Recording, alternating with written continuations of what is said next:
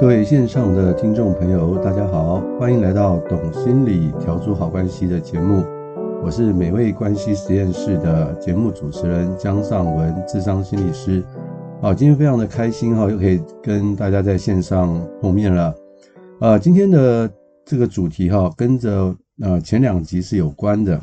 我们前两集呢，我们提到了关于这个情绪勒索的一些事情哈。我记得我在第一集里面呢，我有跟大家去分享。呃，有四种情绪勒索的类型的人哈，我们讲到有这种所谓施暴者哈，他们就是用那种很暴力啦，不听他话就就要你付代价的那种状况啊哈。还有一种是自虐者哈，他不会对你怎么样，但他会以伤害自己来达到他的目的。还有一种就是悲情者哈，他们就会假装很可怜啦，他们会让你觉得都是你的错啦，要是你不为我做些什么样的事情啊，我接下来就活不下去，我会变成怎样啊？还有最后一种就是欲擒故纵者嘛，哈，他们会有一些这种很很工于心机，哈，你不做的话就会有压力啊，哈，所以这四种人呢，常常会在我们的身边出现，哈。那另外我们也提到了关于这个所谓的迷雾，啊，就是在被情绪勒索的过程当中，会有一种迷雾的感觉，啊，就英文字叫做 fog，fog，那这是三个字的拼起来的，就是一个 fear 恐惧，哦，情绪勒索的时候，心里面会觉得有些恐惧。然后 O 的话是 obligation 啊，就是关于义务。你觉得要是你不做的话，你就对不起他啊，好像变成这是个义务应该要做的啊。最后一个就是 G，就是 guilty 啊，就是会觉得有罪恶感啊。有些人特别容易有罪恶感，所以为了要避开这个自己的罪恶感呢，就很多事情就依从他人了。这个是在情绪勒索过程当中的一种心理的一种状态哈。假如你不是太知道我刚刚所说的是什么的话，欢迎您可以去啊、听听前两集的节目啊，你就会对这个会有相当程度的了解。我先回答一个听众的一个问题哈，呃，他很认真的听了我前两集的节目，然后他说他发现他身边真的很多这种人，他问我说他该怎么办？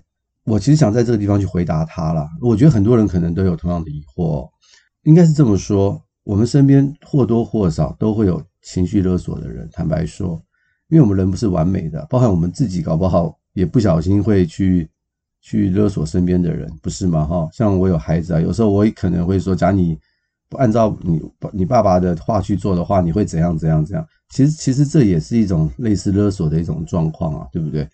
所以我们可能自己也是勒索别人的人，我们也可能会被别人去勒索。我我所要讲的就是说，我们不要太去贴标签，关于这些事情。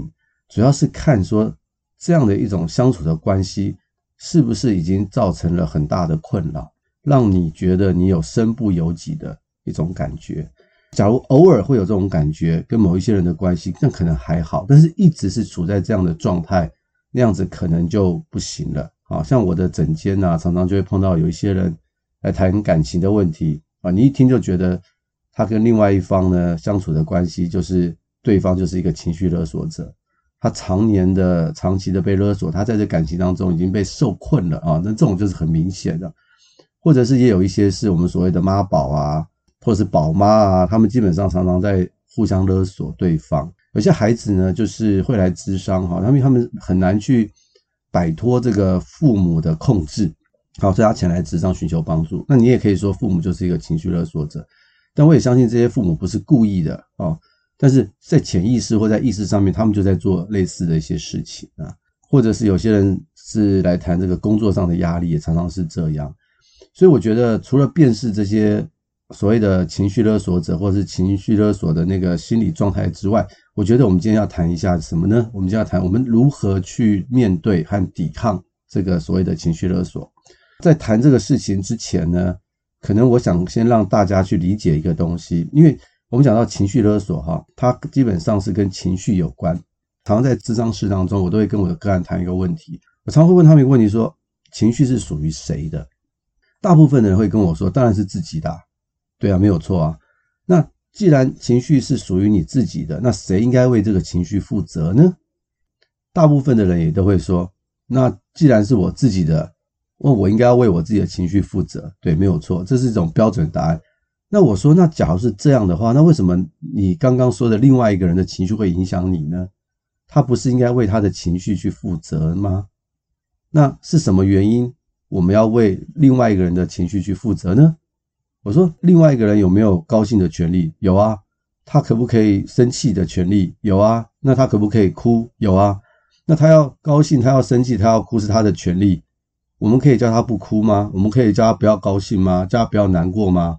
理论上当然是不行嘛，因为情绪属于个人的，个人为情绪负责，他当然有权利去发泄他的情绪啊。所以很多人呢就没有办法接受一些负向的情绪啊，所以。就好像这个消防员一样哈，看到火就要把它给灭掉。所以看到有一些人哈，常常看到身边的人有些负向的情绪的时候，他们就会觉得坐立难安，不知如何是好。他这时候就很想拿拿这个水去把这个负向情绪，好像火一样，把它给灭掉。那基本上这就是我们的一种习惯，因为我们没有办法去接受别人的负向情绪，所以久而久之哈，我们可能就会被这种所谓的生气啦、愤怒啦。这种负向情绪就被勒索了，因为我们不习惯，我们也不知道原来我不用为另外一个人的情绪去负责，所以当我们想为别人的情绪去负责的时候，我们自然就会中到这个圈套。所以这样在讲情绪勒索的时候，我们可能对情绪哈要有一定的一种了解啊。换句话说，我们为我们自己的情绪负责，我们也不应该把我们的情绪哈交在另外一个人的身上，说你要为我的生气负责。啊，我现在很难过哦，你要为我去负责，都是你的错。我们也不应该这样讲，但是可能有一些东西我要讲得更清楚。今天 A 打 B 啊，啊 B 就很伤心很难过，说你怎么可以打我？啊，结果这个 A 说，嗯，你哭你难过那是你的事啊，你为你自己的情绪负责啊。哦，通常我们我们讲的情绪负责，并不是指这样的一个状况，因为我刚刚讲那个 A 跟 B 的例子哈，基本上是很有很明显的因果关系的。所以 A 打了 B 啊，B 难过的话，其实这个难过跟 A 是有关的，所以其实这个 A 要跟 B 去道歉。那 A 跟 B 道歉完以后，不能说哎 B 啊，我已经跟你道歉了，那你应该不能不能再难过了，你应该高兴才对。错，不能这样子。为什么？因为他难过是他的权利啊，你本来就应该跟他道歉，但是你要允许他有一个时间去消化他的情绪。所以我希望大家可以。呃，听了这一段，大家可以去思考一下，大家对自己的情绪的掌握度如何？会不会真的觉得我可以为我自己的情绪负责？我们可不可以哈，从一个呃更好的一个角度、更独立的角度去看待彼此的情绪？其实我刚刚讲这个东西，也对我自己的学习也很重要啊。我其实有孩子啊，有时候我呃下班后去接小孩子放放学的时候，我记得很小的时候，他看到我会很会很开心啊，爸爸你来了。可是我也慢慢发现哈，当孩子年纪越来越大的时候啊，啊，可能功课压力大吧，或是比较累吧，看到我去接他的时候，他不一定会很开心哦。坦白说，他的脸色不是很好看，就会当下就会有一个反应说：“你脸色不好看，难道是我做错什么事情让你不好看吗？”因为我的反应就很自然而然就会有这种感觉。但是我知道说，哎，他不好看哈，是一定有他自己的原因。他为他自己的这个情绪去负责任，我不用为他情绪去负责任，所以我就不会对号入座。所以在那个当下呢，我就要接受他的脸色不好看，因为这是他为他自己去负责。我们在旁边的人呢，只要给予陪伴，不需要去对号入座。所以往往我会在等吃完饭的时候啊，或吃完晚饭之后，会问他说：“诶，今天你还好吗？”因为这个下课的时候看到你。好像情绪不是很好啊，你想不想跟我说说看？通常我的孩子哈都会跟我讲，这没什么啦，就我只是下课后真的比较累而已。哦，那我说爸爸知道了，你有任何心事你可以跟我说哈。所以其实是这个样子的啊，有很多时候这个青少年的这个家长啊，常常就看到孩子脸色不好看呐，往往就是没有办法耐住自己的性子哈，总觉得孩子脸色不好看，心情不好，好像自己要为他负责任。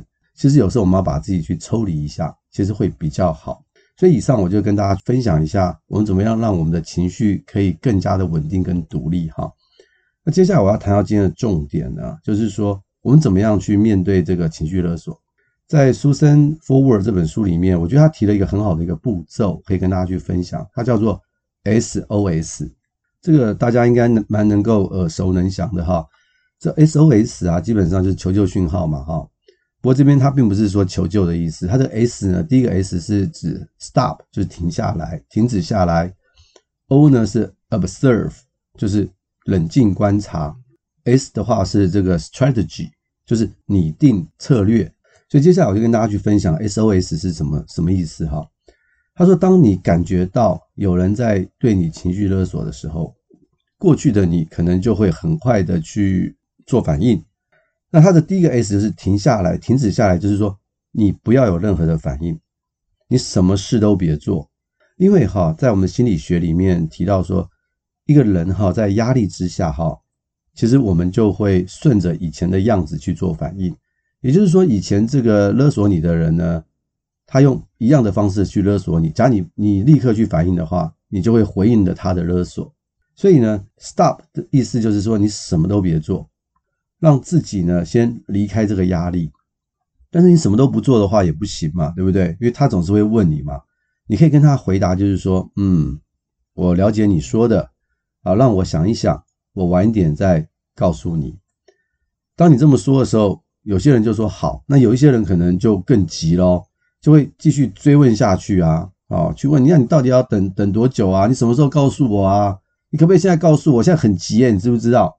假如他还是这么急的话，就还是用同样的话去回复他说，哎，真的让我想一想啊，这件事情呢不容易，而且我觉得我需要一点时间想想，也蛮合理的嘛。他继续追问你的话，你就跟他讲一样的话，也不要回应他说你要需要多久的时间。也就是说，你要给自己一些时间，也就是拖一下拖延的战术啊。有人会问我说：“那拖拖多久？”哈啊，当然要看不同的事情啊。不过一般来说，越重要的事情呢，我们应该有要有更多的时间去消化。所以越重要的事情拖久一点，其实不会有太大的一个问题。假如当场的这个压力指数真的蛮蛮大的、蛮紧张的话，我建议呢，可以的话，我们立刻离离开现场。去洗手间上上厕所啊，去外面走一走啊，这个可以避免彼此的争吵，那也可以让自己有多一点空间。所以我觉得说，第一个 stop 是非常非常重要。我常常也是鼓励一些会面对冲突的人呢，当这个两边要剑拔弩张的时候呢，就要 stop 一下。有些人可能他们很难去做到 stop，会觉得很不好意思哈，会觉得说啊，没有去回应他，好像是。很没有礼貌哈，我很想提供另外一个角度，让大家去思想一下。今天你拒绝他，你跟他说 stop 哈，并不是你拒绝这个人，而是你拒绝他的情绪勒索。这个可能要把它分清楚哦。有时候你可能要把它想象一下，他是一个无理取闹的小孩啊。假如你有一个小孩是有时候会无理取闹的话，那我问你一个问题：他是不是你小孩？是。他是不是你重要的人？是。你爱不爱你的小孩？是。但是你爱不爱他的无理取闹？不是，所以换句话说，你拒绝他不是拒绝这个人，而是拒绝他的情绪勒索。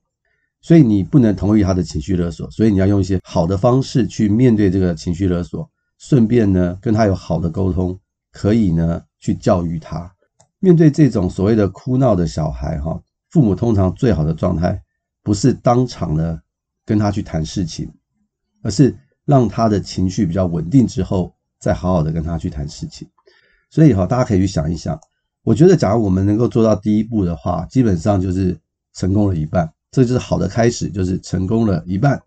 第二步呢，你先停下来之后，接下来你要做所谓的 observe，冷静观察，开始呢试着把自己抽身出来，变成一个旁观者，去看看这两个人到底发生了什么样的事情。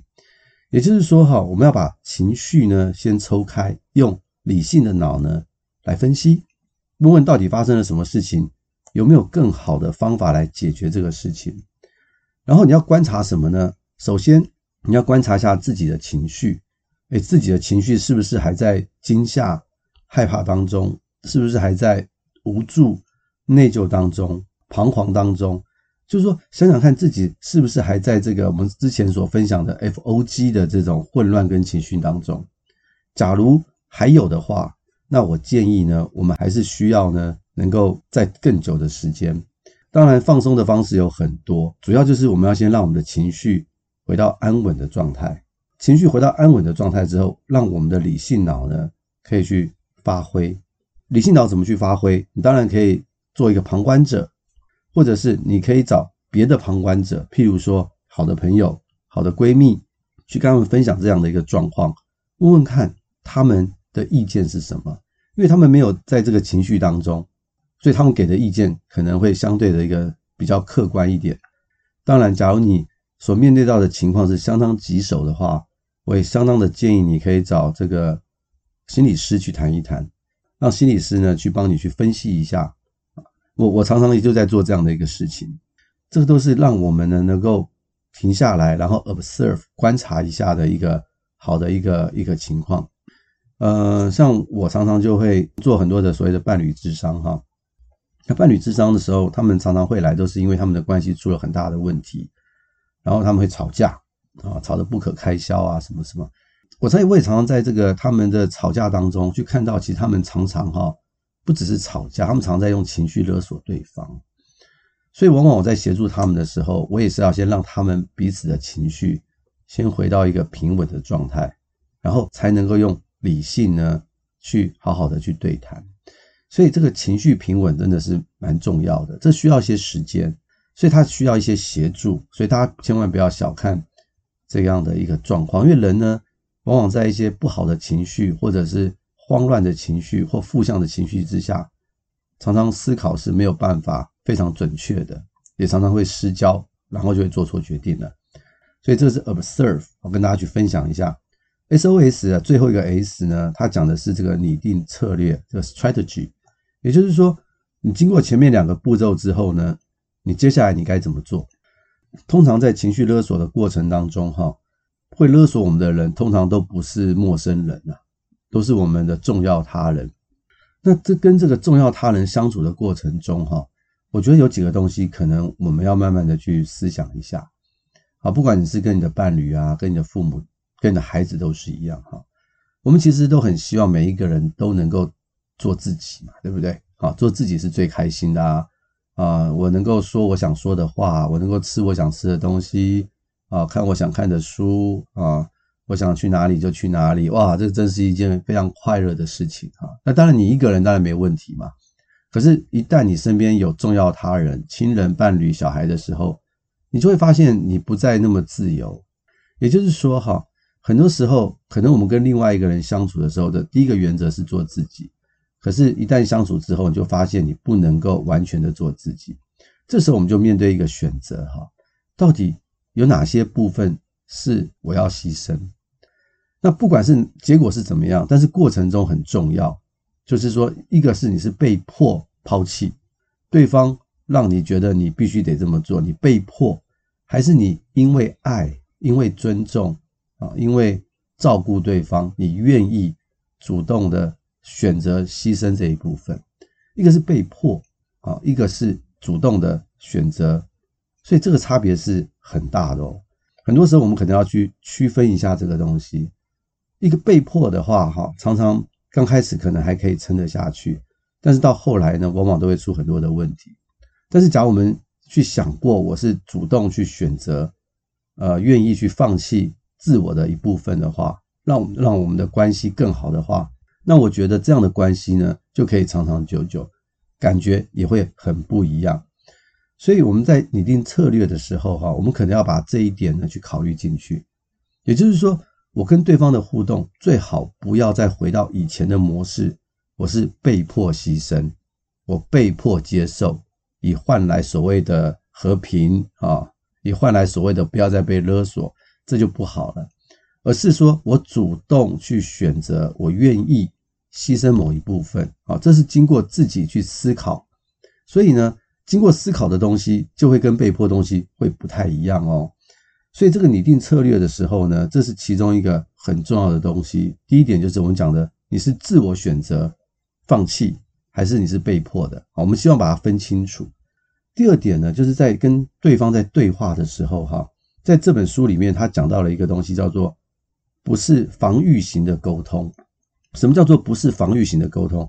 我举个例子哈，假设对方说啊，你看吧，都是你害了我，害我变成这样。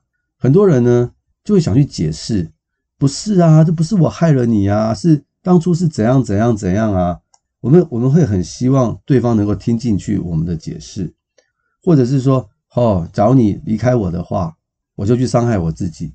然后你就会跟他讲说，不会啦，我不会离开你啦，你不要担心啦，我只是去出差而已啦，我还会再回来。为了安抚他，就去解释很多的东西哈。那在这个《书生 Forward》这本书里面，他就说你根本不要去解释这些事情，因为你这样解释呢，通常也没有用。事实上也是如此。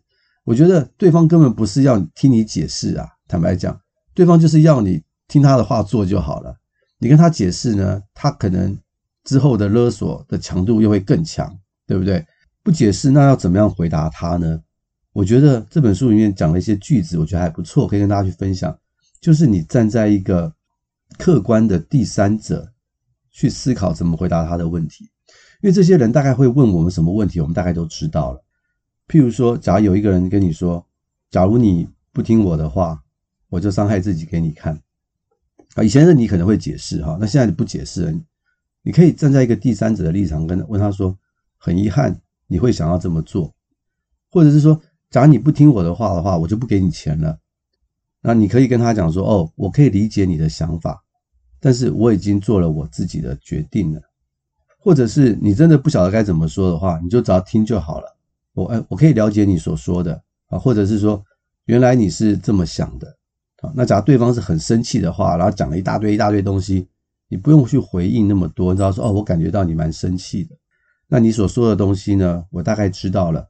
给我一点时间，让我去想一想，或者是你也可以站在一个类似助人专业者的角度，听他讲完以后，你不要对号入座，但是你可以很好奇说：“哎，原来你会这样想，你可以再多说一点吗？”啊，变成是一个倾听的一个角色。那假如对方的情绪真的很差的话呢？你发现沟通无效，你可以跟他说：“啊，我知道你现在心情很不好，那我们要等你心情好一点的时候呢，我们再来多谈一点。”所以。也就是说，哈，我们要去思考一下，我们怎么去回应，不要像以前那样的方式去回应，而是变成一个更加客观啊，或者是更加理性的方式去回应他。往往呢，情绪勒索者呢，当你这样去回应的时候呢，坦白讲，他大概也不知道该跟你说什么了，因为他发现他的勒索无效啊，你是在场，可是勒索无效，所以他发现没有效之后呢，可能你们的关系就能够进入到另外一个层次，所以这是第二个和跟跟大家去分享的。第三个呢，是这本书里面提的，他说可以化敌为友啊，我觉得他这个说法哈蛮有趣的。基本上我们跟这些人也不是敌人的哈，可是我们常常会觉得我们可能是被害者，那他就是加害者，所以我们就会觉得说啊，都是他害我这样子的，所以他好像是我敌人一样。他化敌为友的意思是说，让我们一起来主动想方法，一起来解决，不是被勒索的人去解决问题，而是勒索者跟被勒索者一起去解决问题。他这书里面有个例子，我觉得还蛮蛮好的，我跟大家去分享一下。他提到就是说，有一个太太呢不想先生去出差，那这个太太很怕寂寞，所以这个先生是真的要去出差，就跟他说：“我真的要去出差。”然后太太说：“你要是你要是你出差啊，我在家里很寂寞啊，我会一直哭啊，那你怎么办呢？你舍得吗？”啊，那个先生就不知道该怎么办。那怎么化敌为友呢？那个先生就跟他讲说：“可是我跟你说，我真的要去出差，这是公司的工作，我不去的话，我会没有工作。那你觉得怎么办呢？”诶，把问题呢丢回到他太太身上，就不是依着他太太，或者是依着这个先生。那太太想一想之后就说：“好，那我跟你一起去。”哦，先生说好啊，你要跟我一起去，那太好了，那我们就一起去吧。啊，不过我要跟你讲哦，我跟你去的话不是度假，因为我是去工作，所以很多时候啊，你还是一个人会在旅馆，你可以接受吗？那太太想一想说，嗯，那我可以接受，至少我不是一个人在家里啊，在旅馆的话，我也可以到处去走一走，比较不会觉得无聊。他们就达成了一个协议，也就是说，你可以看到这种化敌为友的状况，不是原来的先生去或不去。啊，或者是太太一个人在家哭或不哭的问题，而是他们一起呢找到了第三种可能性，所以我觉得这个蛮重要的哦。这个也是在我们停下来的时候或观察的时候，我们可以去想到的一些方法。有时候不一定是勒索我们的人他会想得到，我们也可以提出这些建议，让这些建议呢，让彼此呢可以一起去完成。所以这是他所谓的这个化敌为友。最后一个呢，是讲到这个条件交换。假如勒索你的人希望你做某一件事情，你不是很想做，但是你希望，假如他做另外一件你希望他做的事情的话，你的心里面也会觉得比较公平，不会觉得是委屈，你会觉得比较平等，没有人是输家，反而可以达到一个双赢的一个地步哦。这个书中有另外一个例子，我也可以跟大家去分享啊，就是一对夫妻啊，他是说太太很胖，然后先生就不喜欢她，因为她太胖了哈，然后太太就嫌先生都不陪她，所以就一直吃，所以两个人呢就互相丢粪，互相抱怨对方。那这个书中呢，这个书生 Forward 就跟他们讲说，那不如这样，你们各退一步。假如太太愿意开始去节食减肥的话，先生你愿不愿意每天花三十分钟陪她聊天？后来他们想了很久，说愿意，因为他们对彼此其实还是有爱啦。诶，他们就达成一个协议，也就是一种交换条件，而不再用情绪勒索对方去达到他们要的一个东西。所以哈，这些都是我们可以去做的一些事情。所以今天跟大家去分享这个 SOS 哈，大家可以放在心里面去想一想，碰到情绪勒索的人的时候，第一步就是 stop，先停下来，然后再 observe，由这个客观的角度去思想一下。最后就是这个 strategy，好，可以用很多的方式尊重自己的自主性，不要被强迫。沟通的话，可以像第三者一样做一个非防御性的一个沟通，以及这个化敌为友和最后的交换条件，这都是我们可以去尝试的东西啊。那最后最后呢，我想跟大家去分享啊，因为我们已经很习惯跟这些人去相处了，往往呢，我们要脱离这种被束缚的感觉哦，还真的不太容易啊。所以呢。我们真的很需要哈，常常的练习，好，常常的去模拟跟这些人交往的时候该说的话和该做的事情，这都是需要不断的练习，不断的去模拟。只要你透过这些练习跟模拟之后，我相信这种状况会改善，会是越来越好的。假如你很努力的话，哈，就你发现还是很困难的话，我建议你真的就需要找这个所谓的心理师啊，去协助您。